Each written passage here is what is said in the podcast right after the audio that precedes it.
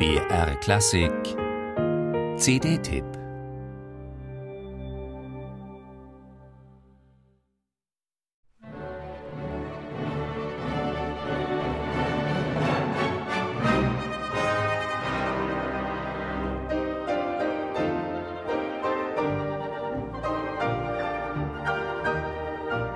Schon das CD-Cover signalisiert. Identifikation total.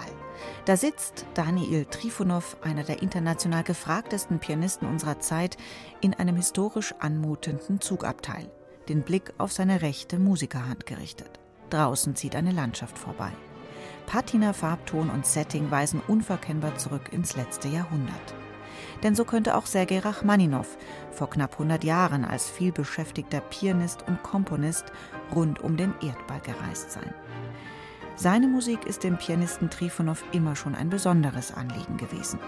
Das demonstrierte er bereits mit der CD Rachmaninow Variations. Jetzt folgt er erneut seinem Idol. Zielort sind die Klavierkonzerte. So erklärt sich auch der aktuelle Albumtitel Destination Rachmaninow, Departure.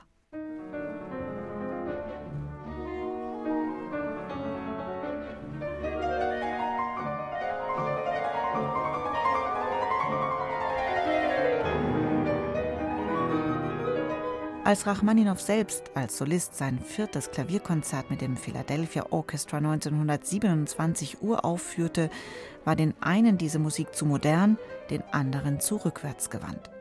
Die erste öffentliche Reaktion war jedenfalls verheerend.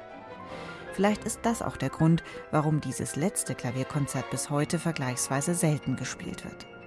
Anders Rachmaninows zweites aus dem Jahr 1901 das unzählige Soundtracks und Werbefilme schmückt und bei einem Best-of von Klassiktiteln nicht fehlen darf.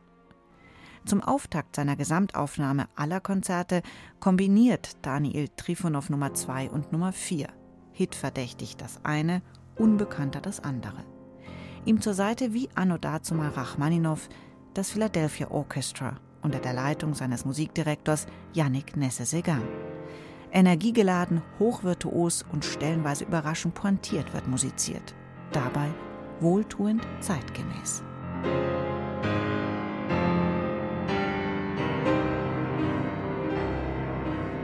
Die Balance stimmt von Beginn an.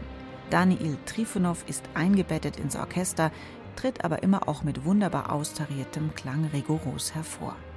Das alles geschieht immer mit Blick auf das große Ganze, nicht zum Selbstzweck.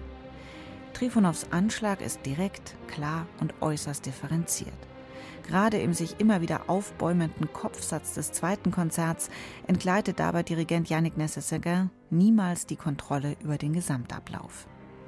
Dass Trifonow schließlich beide Konzerte mit Rachmaninows heiterer Transkription dreier Sätze aus Bachs Edo-Partita für Violine solo kombiniert, ist nicht nur originell, sondern ein überzeugender Brückenschlag. Dieses von jedem selbstverliebten Schmalz befreite Rachmaninow-Album ist allzu packend, als dass man es überhören oder unberührt zur Seite legen kann. Vielmehr ist ungeduldige Vorfreude auf die erst im nächsten Jahr erscheinende CD mit den zwei noch ausstehenden Konzerten Nummer 1 und Nummer 3 vorprogrammiert.